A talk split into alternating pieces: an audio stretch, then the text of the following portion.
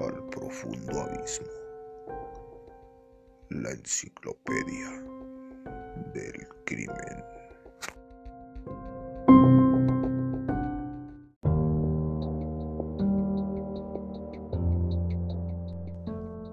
Amigos, muy buenas tardes. Los saludo y les informo que este mes, como es octubre, el mes del miedo,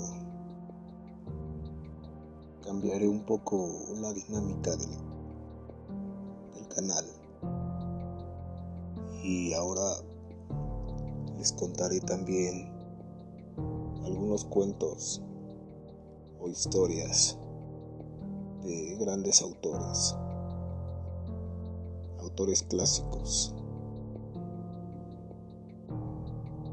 Esta ocasión les traigo un cuento de Lovecraft llamado Los Amados Muertos.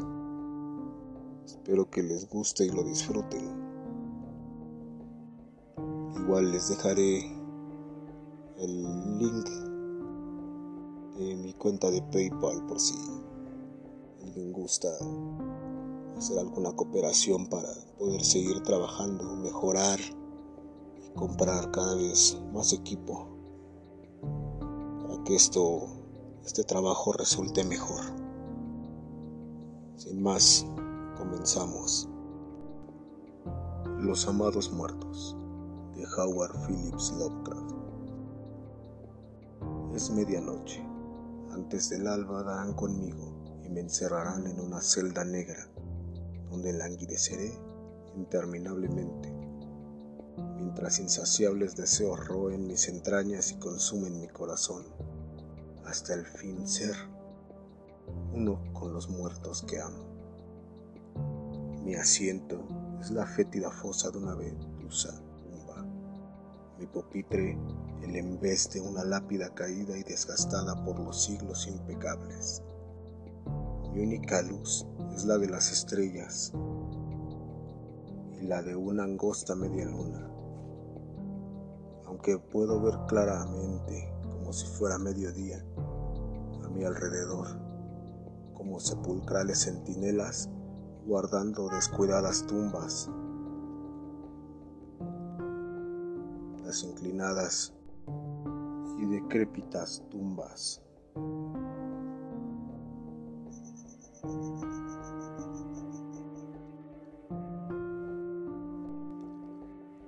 yacen por masas de nauseabunda maleza en descomposición y sobre todo perfilándose contra el enfurecido cielo. Un solemne monumento alza su austero capitel ausado, semejando el espectral caudillo de una horda fantasmal. El aire está enrarecido por el nocivo olor de los hongos y el hedor de la húmeda tierra mohosa pero para mí es el aroma del Eliseo. Todo es quietud, terrorífica quietud, con un silencio cuya intensidad promete lo solemne y lo espantoso. De haber podido elegir mi morada, lo hubiera hecho en alguna ciudad de carne en descomposición y huesos que se deshacen, pues su proximidad brinda a mi alma escalofríos de éxtasis, acelerando la estancada sangre mis venas y forzando a latir mi lánguido corazón con júbilo delirante. Porque la presencia de la muerte es vida para mí.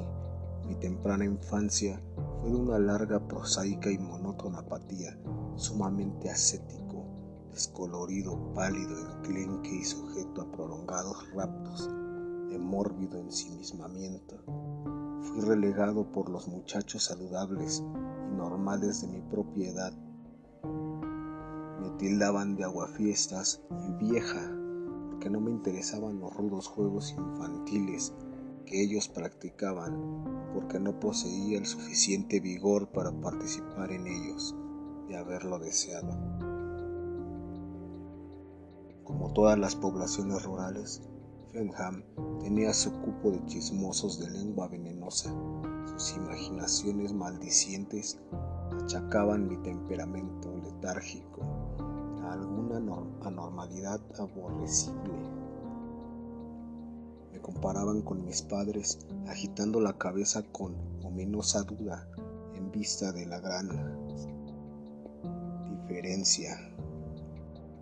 Algunos de los más supersticiosos me señalaban abiertamente como un niño cambiado por otro, mientras que otros, que sabían algo sobre mis antepasados, llamaban la atención sobre rumores difusos y misteriosos acerca de un tatarabuelo que había sido quemado en la hoguera por un nigromante. De haber vivido en una ciudad más grande con mayores oportunidades para encontrar amistades, quizá hubiera superado esta temprana tendencia al aislamiento.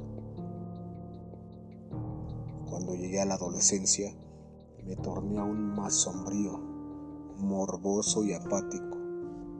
Mi vida carecía de alicientes. Me parecía ser preso de algo que ofuscaba mis sentidos. Trataba mi desarrollo, entorpecía mis actividades y me sumía en una inexplicable insatisfacción.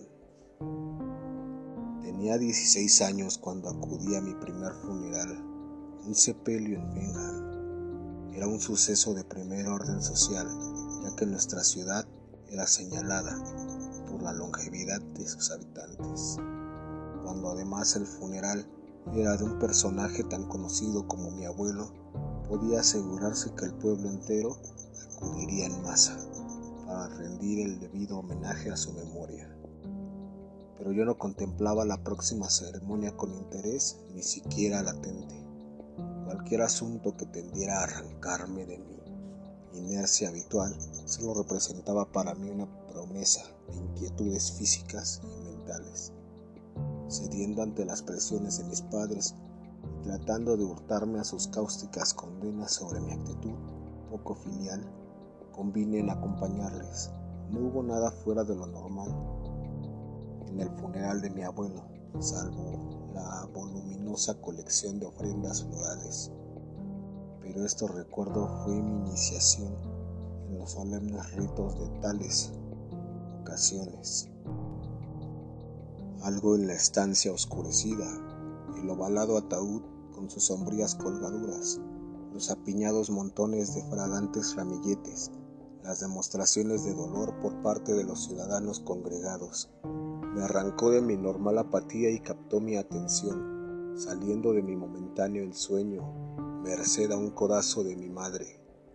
La seguí por la estancia hasta el féretro, donde yacía el cuerpo de mi abuelo. Por primera vez estaba cara a cara con la muerte. Observé el rostro sosegado y surcado por infinidad de arrugas y no vi nada que causara demasiado pesar. Al contrario, me pareció que el abuelo estaba inmensamente contento, plácidamente satisfecho. Me sentí sacudido por algún extraño y discordante sentido de regocijo. Tan suave, tan furtivamente, me envolvió que apenas puedo determinar su llegada. Mientras rememoro lentamente ese instante portentoso, me parece que debo haberse originado en mí, primer vistazo a la escena del funeral, estrechando silenciosamente su cerco con sutil insidia. Una funesta y maligna influencia que parecía provenir del cadáver mismo me aferraba con magnética fascinación. Mi mismo ser parecía cargado de electricidad estática y sentí mi cuerpo tensarse involuntariamente. Mis ojos intentaban traspasar los párpados cerrados del difunto y leer el secreto mensaje que ocultaban. Mi corazón dio un repentino salto de júbilo, limpió batiendo contra mis costillas con fuerza demoníaca, como tratando de librarse de las acotadas paredes de mi caja torácica. Una salvaje y desenfrenada sensualidad complaciente me envolvió una vez más el vigoroso codazo maternal me devolvió a la actividad. Había llegado con pies de plomo hasta el ataúd tapizado de negro. Me alejé de él con vitalidad recién descubierta. Acompañé al cortejo hasta el cementerio, con mi ser físico inundado de místicas influencias vivificantes. Era como si hubiera bebido grandes sorbos de algún exótico elixir. Alguna abominable porción preparada con las blasfemias fórmulas de los archivos de Belial. La población estaba tan volcada en la ceremonia que el radical cambio de mi conducta pasó desapercibido para todos, excepto para mi padre y mi madre pero en la quincena siguiente los chismosos locales encontraron nuevo material para sus corrosivas lenguas en mi alterado comportamiento. Al final de la quincena, no obstante, la potencia del estímulo comenzó a perder efectividad. En uno o dos días había vuelto por completo mi languidez anterior, aunque no era la total y devoradora insipidez del pasado. Antes había una total ausencia del deseo, superar la inactividad, ahora vagos e indefinidos. Desasosiegos me turbaban. De puertas afuera había vuelto a ser el de siempre, y los maldicientes buscaron algún otro sujeto más propicio. Ellos de haber siquiera soñado la verdadera causa de mi reanimación, me hubieran rehuido como un ser leproso y obsceno. Yo de haber adivinado el execrable poder oculto, tras mi corto periodo de alegría, me habría aislado para siempre del resto del mundo, pasando mis restantes años en penitente soledad. Las tragedias vienen a menudo de tres en tres, de ahí que a pesar de la proverbial longevidad de mis conciudadanos, los siguientes cinco años me trajeron la muerte de mis padres, mi madre fue la primera en un accidente de la naturaleza más inesperada. Y tan genuino fue mi pesar que me sentí sinceramente sorprendido de verlo burlado y contrarrestado por ese casi perdido sentimiento de supremo y diabólico éxtasis. De nuevo mi corazón brincó salvajemente, otra vez latió con velocidad galopante enviando la sangre caliente a recorrer mis venas con meteórico fervor. Sacudí de mis hombros el fatigoso manto de inacción, solo para reemplazarlo por la carga infinitamente más horrible del deseo repugnante y profano. Busqué la cámara mortuoria donde yacía el cuerpo de mi madre, con el alma sedienta de ese diabólico néctar que parecía saturar el aire de la estancia oscurecida. Cada inspiración me vivificaba, lanzándome a increíbles cotas de seráfica satisfacción. Ahora sabía que era como el delirio provocado por las drogas y que pronto pasaría dejándome igualmente ávido de su poder maligno. Pero no podía controlar mis anhelos más de lo que podía deshacer los nudos gordianos que ya enmarañaban la madeja de mi destino.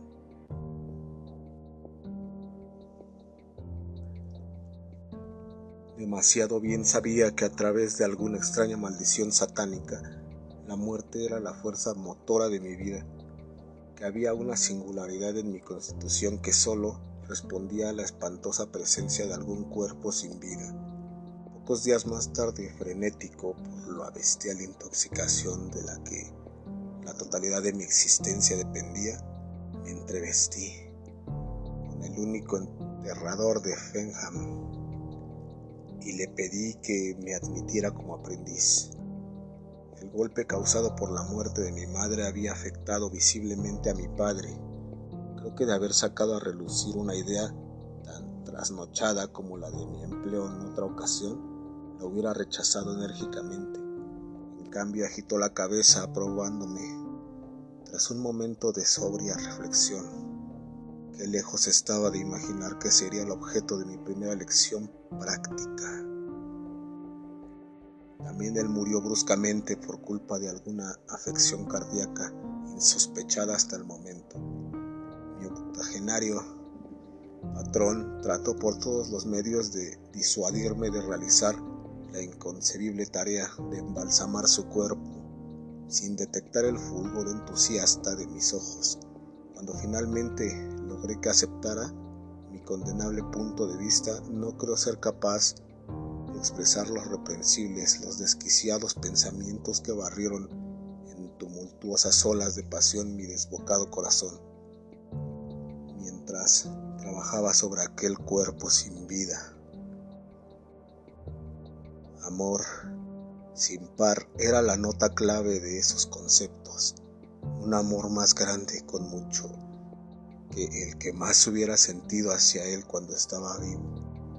Mi padre no era un hombre rico, pero había poseído bastantes bienes mundanos como para ser lo suficientemente independiente como su único heredero. Me encontré en una especie de paradójica situación. Mi temprana juventud había sido un fracaso total en cuanto a prepararme para el contacto con el mundo moderno, pero la sencilla vida en Fenham, con su cómodo aislamiento, había perdido sabor para mí. Por otra parte, la longevidad de sus habitantes anulaba el único motivo que me había hecho buscar empleo. La venta de los bienes me proveyó de un medio fácil de asegurarme la salida y me trasladé a Baiboro, una ciudad a unos 50 kilómetros. Aquí mi año de aprendizaje me resultó sumamente útil. No tuve problemas para lograr una buena colocación como asistente de la corporación Gresham, una empresa que mantenía las mayores pompas fúnebres de la ciudad. Incluso logré que me permitieran dormir en los establecimientos, porque ya la proximidad de la muerte estaba convirtiéndose en una obsesión. Me apliqué a mi tarea con celo insituado Nada era demasiado horripilante para mí, impía sensibilidad, y pronto me convertí en un maestro de mi oficio electo. Cada cadáver nuevo traía al establecimiento significaba una promesa cumplida de impío regocijo, irreverentes gratificaciones, una vuelta al arrebatador tumulto de las arterias que transformaba mi hosco trabajo en devota dedicación, aunque cada satisfacción carnal tiene su precio. Llegué a odiar los días que no traían muertos en los que refocilarme. Y rogaba a todos los dioses obscenos de los abismos inferiores para que dieran rápida y segura muerte a los residentes de la ciudad. Llegaron entonces las noches, en una sigilosa figura se deslizaba subrepticiamente por las tenebrosas calles de los suburbios, noches negras como boca de lobo, cuando la luna de medianoche se oculta tras pesadas nubes bajas. Era una furtiva figura que se camuflaba con los árboles y lanzaba esquivas miradas sobre su espalda, una silueta empeñada en alguna misión maligna tras una de esas noches de merodeo, los periódicos matutinos pudieron vocear a su clientela ávida de sensaciones los detalles de un crimen de pesadilla, columna tras columna de ansioso morbo sobre abominables atrocidades, párrafo tras párrafo, de soluciones imposibles y sospechas contrapuestas y extravagantes. Con todo, yo sentía una suprema sensación de seguridad pues ¿quién por un momento recelaría que un empleado de pompas fúnebres donde la muerte presumiblemente ocupa los asuntos cotidianos abandonaría sus indescriptibles deberes para arrancar a sangre fría la vida de sus semejantes? Planeaba cada crimen con astucia demoníaca, variando el método de mis asesinatos para que nadie lo supiera, obra de un solo par de manos El resultado de cada incursión nocturna era una extática hora de placer, pura y perniciosa, un placer siempre aumentado de la posibilidad de que su deliciosa fuente fuera más tarde asignada a mis deleitados ciudadanos en el curso de mi actividad habitual. De cuando en cuando ese doble y postrer placer tenía lugar. Oh, recuerdo escaso y delicioso. Durante las largas noches en que buscaba el refugio, de mi santuario era incitado por aquel silencio de mausoleo a idear nuevas e indecibles formas de prodigar mis afectos a los muertos que amaba, los muertos que me daban vida. Una mañana, el señor Gresham acudió mucho más temprano de lo habitual. Llegó para encontrarme tendido sobre una fría losa, hundido en un sueño monstruoso, con los brazos alrededor del cuerpo rígido, tieso y desnudo de un fétido cadáver, con los ojos llenos de una mezcla de repugnancia y compasión, me arrancó de mis salaces sueños.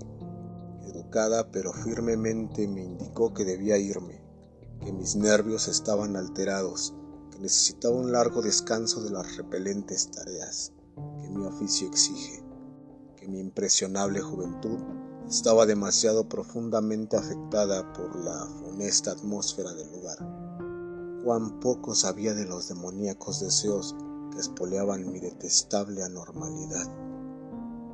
Fui suficientemente juicioso como para ver que el responder solo lo reafirmaría en su creencia de mi potencial locura resultaba mucho mejor marcharse que invitarlo a descubrir los motivos ocultos tras mis actos. Tras eso no me atreví a permanecer mucho tiempo en un lugar por miedo a que algún acto abierto descubriera mi secreto a un mundo hostil. Vagué de ciudad en ciudad, de pueblo en pueblo. Trabajé en depósitos de cadáveres, rondé cementerios hasta un crematorio cualquier sitio que me brindara la oportunidad de estar cerca de la muerte que tanto anhelaba. Entonces llegó la guerra mundial.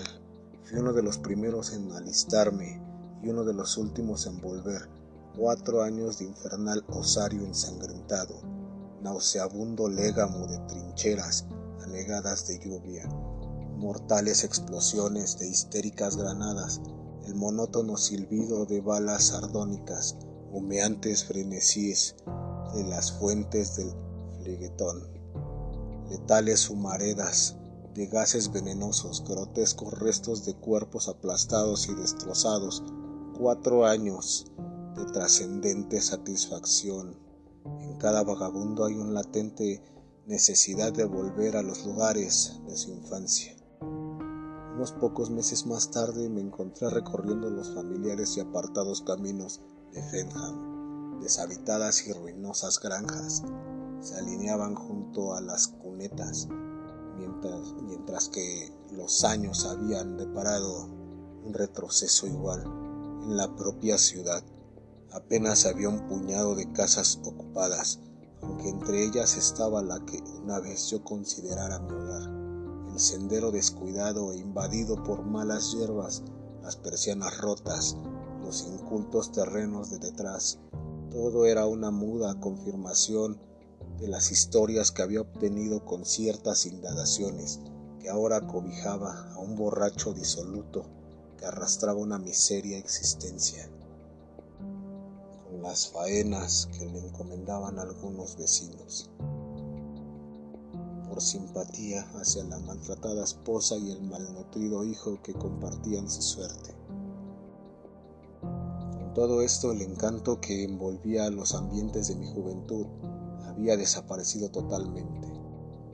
Así, acuciado por algún temerario impulso errante, volví mis pasos a Baiboro. Aquí también los años habían traído cambios, aunque en sentido inverso la pequeña ciudad de mis recuerdos casi había duplicado su tamaño, a pesar de su despoblamiento. En tiempo de guerra instintivamente busqué mi primitivo lugar de trabajo, descubriendo que aún existía pero con nombre desconocido y un sucesor de sobre la puerta puesto que la epidemia de gripe había hecho presa del señor Gresham mientras que los muchachos estaban en ultramar. Alguna fatídica disposición me hizo pedir trabajo mi aprendizaje bajo el señor Gresham, con cierto recelo, pero se había llevado a la tumba el secreto de mi poco ética conducta. Una oportuna vacante me aseguró la inmediata recolocación. Entonces volvieron erráticos recuerdos sobre noches escarlatas de impíos peregrinajes y un incontrolable deseo de reanudar aquellos ilícitos placeres. Hice a un lado la precaución lanzándome a otra serie de condenables desmanes. Una vez más la prensa amarilla dio la bienvenida a los diabólicos detalles de mis crímenes, comparándolos con las rojas semanas de horror que habían pasmado a la ciudad años atrás. Una vez más la policía lanzó sus redes, sacando entre sus enmarañados pliegues nada. Mi sed del nocivo néctar de la muerte creció hasta ser un fuego devastador y comencé a acortar los periodos entre mis odiosas explosiones.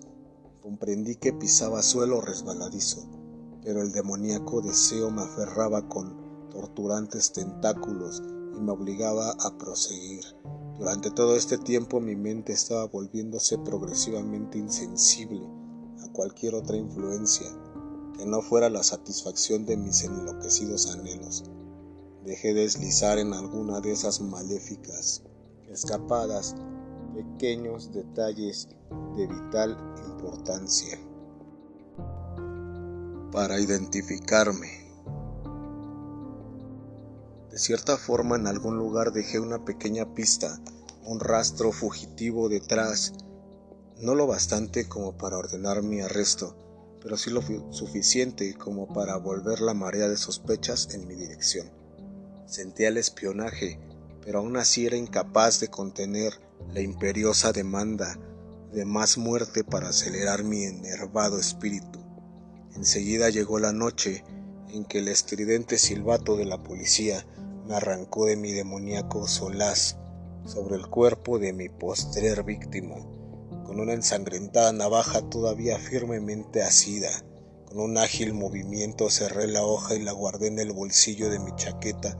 Las porras de la policía abrieron grandes brechas en la puerta. Rompí la ventana con una silla, agradeciendo al destino haber elegido uno de los distritos más pobres como morada. Me descolgué hasta un callejón mientras las figuras vestidas de azul irrumpían por la destrozada puerta Huí saltando inseguras vallas a través de mugrientos patios traseros, cruzando míseras casas destartaladas por estrechas calles mal iluminadas.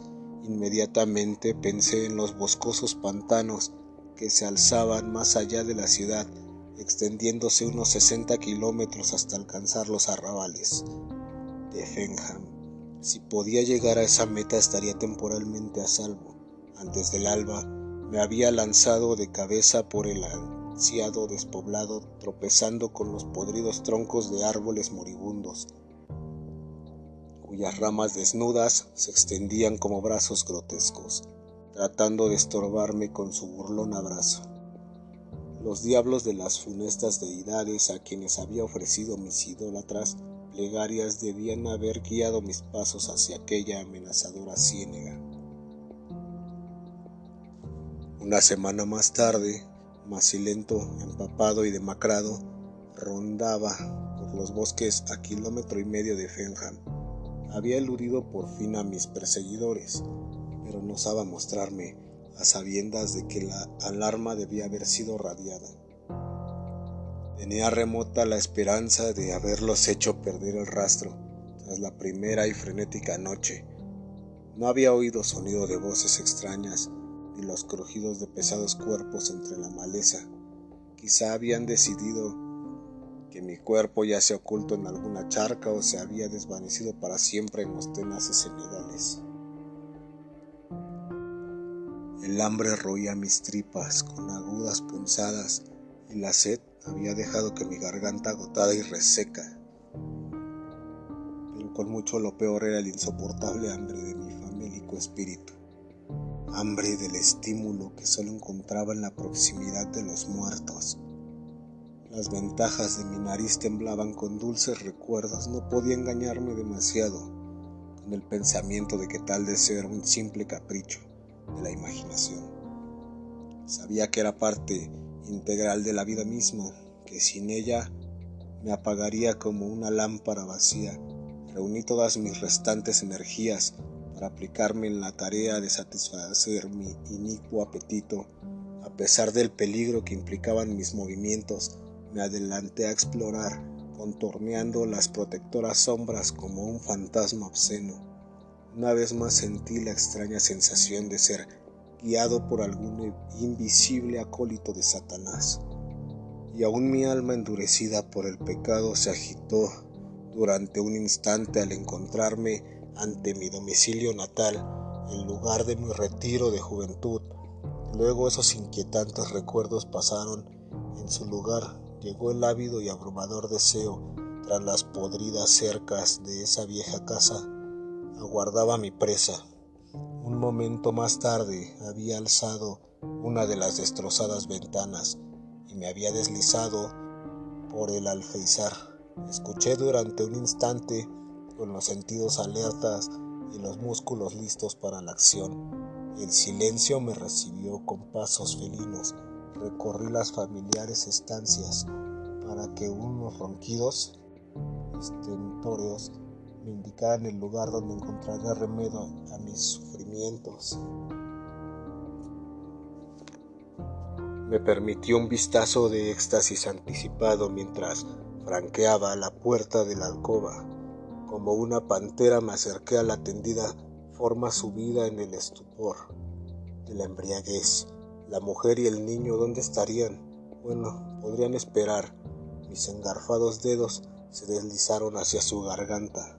Horas más tarde volví a ser el fugitivo, pero una renovada fortaleza robada era mía. Tres silenciosos cuerpos dormían para no despertar.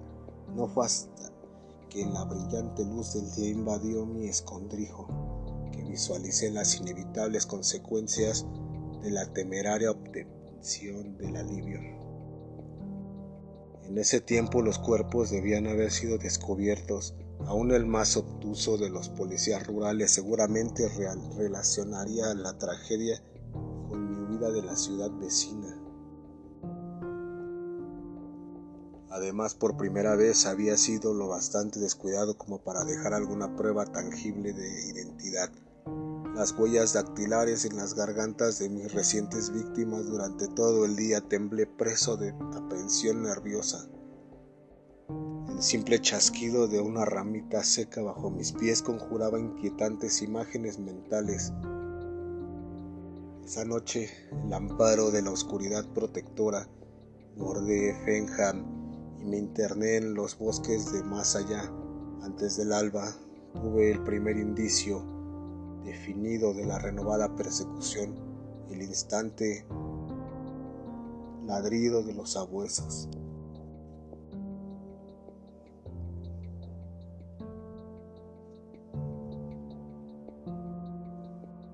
Me apresuré a través de la larga noche pero durante la mañana pude sentir cómo mi artificial fortaleza menguaba.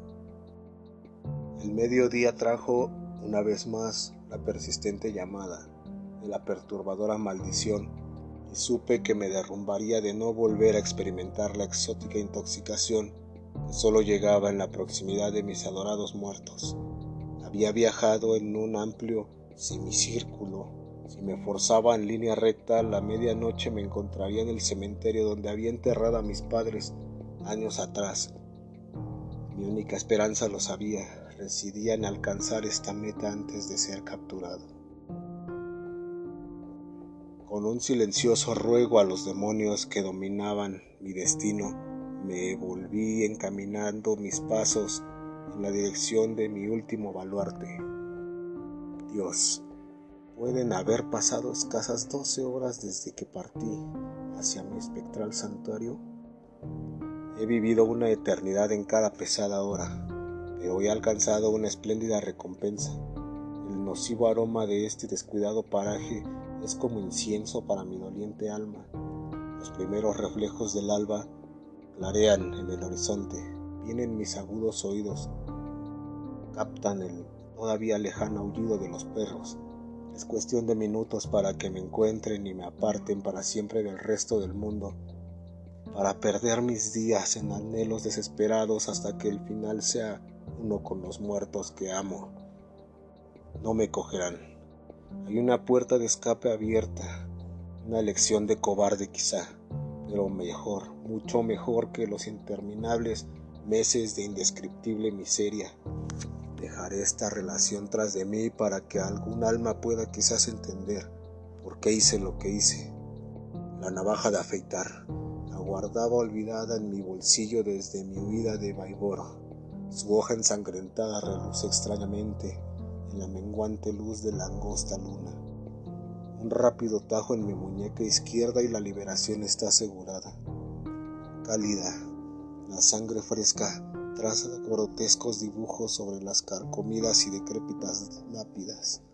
Hordas fantasmales que se apiñan sobre las tumbas en descomposición, dedos espectrales, me llaman por señas, etéreos fragmentos de melodías no escritas en celestial crescendo.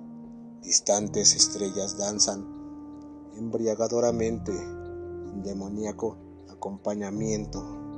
Un millar de diminutos martillos baten espantosas disonancias sobre yunques en el interior de mi caótico cerebro. Fantasmas grises de asesinados espíritus desfilan ante mí en silenciosa burla.